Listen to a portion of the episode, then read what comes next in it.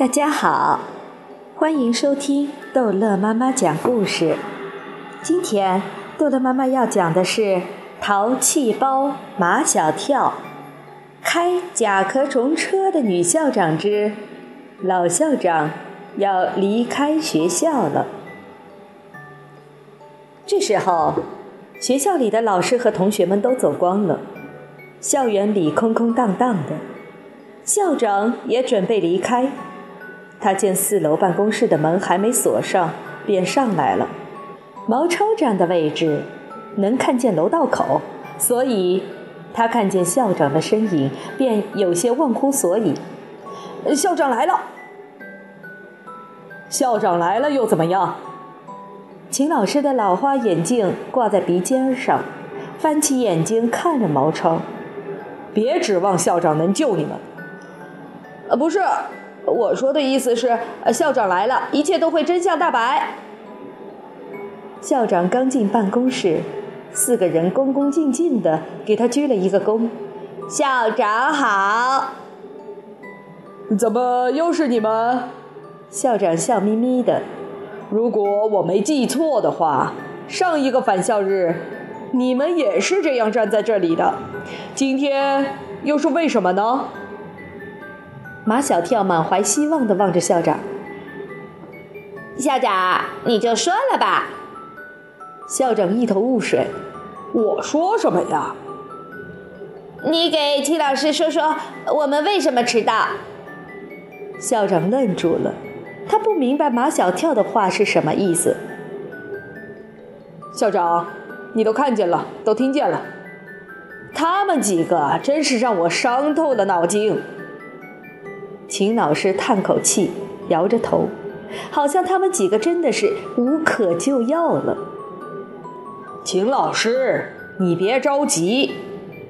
校长安慰完秦老师，转身对着马小跳他们几个，脸上不再笑眯眯。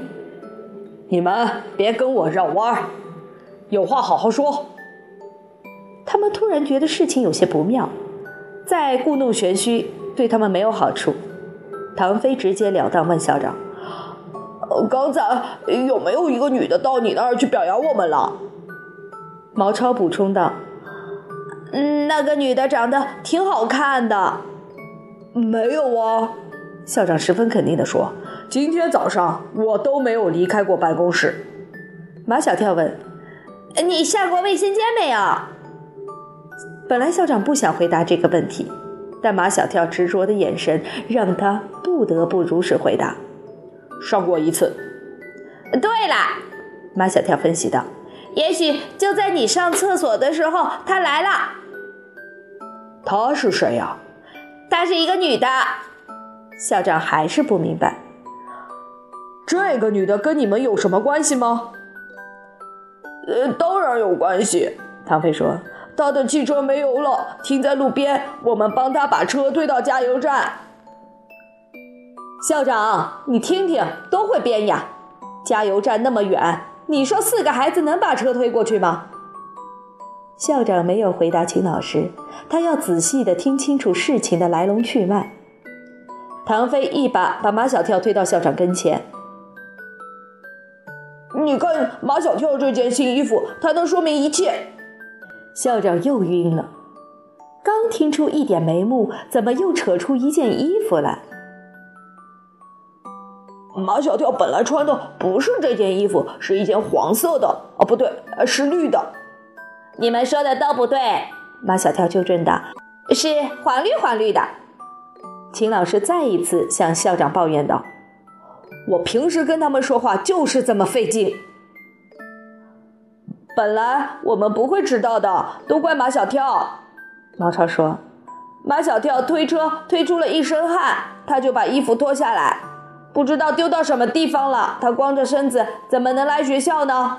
我们就去帮他找衣服，找了半天也没找到。后来那女的带我们去给马小跳买了件衣服，然后把我们送到学校。你们讲的似乎也合情合理。”可是，并没有人到我这儿来表扬你们啊！校长摸出手机来，这样吧，我问问两位教导主任。校长分别给两位教导主任打了电话，两个主任都说今天上午没有什么人来表扬谁，既没有接到表扬谁的电话，也没有收到表扬信。四个人面面相觑，开起小会来。有没有搞错？原来他到我们学校来不是来表扬我们的，那他来干什么？编不下去了吧？秦老师的脸上露出胜利的笑容。你们几个还是不打算说实话吗？我们都说了。你们说的谁相信啊？秦老师问校长：“你相信吗？”四个人对校长抱着极大的期望。校长看看他们，又看看秦老师，左右为难。他掏出手机看上面的时间，怎么都过十二点了？我看这样吧，秦老师忙了一个上午也累了，这件事情以后再说。秦老师，是不是让他们？我跟他们还没完呢。校长，你先走吧。按理说。秦老师应该听校长的，可是秦老师是学校里资格最老的老师，校长非常尊重他。他那固执的脾气，校长也有些迁就。校长临走时对他们说：“看秦老师为你们多辛苦啊！你们都这么大了，应该少让秦老师操心啊。”说心里话，马小跳他们也心疼秦老师，也知道他辛苦，不想让他操心，可他。我们一定牢牢记住校长的话。校长再见，再见。校长突然很舍不得他们的样子。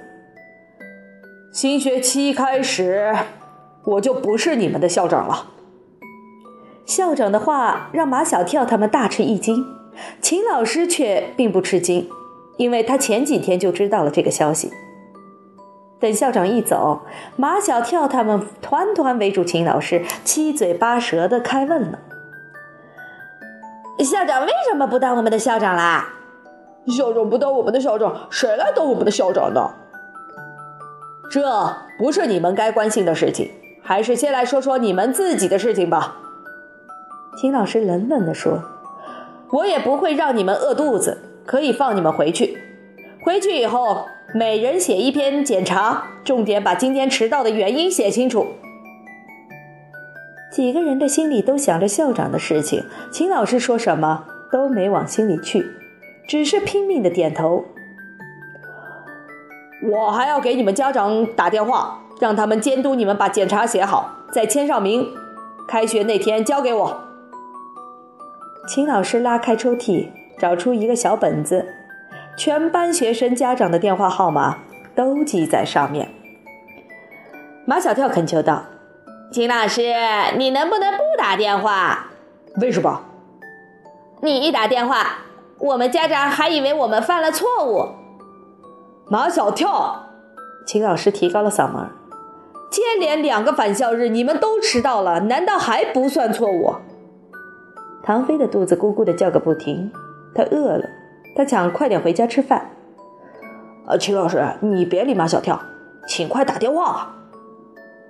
秦老师不厌其烦地打了四个电话，因为家长们的态度都非常配合，这使秦老师的心情好多了。在十二点五十五分，秦老师终于放他们回家了。好了，这一集的故事就讲到这儿结束了，欢迎孩子们继续收听下一集的。淘气包马小跳。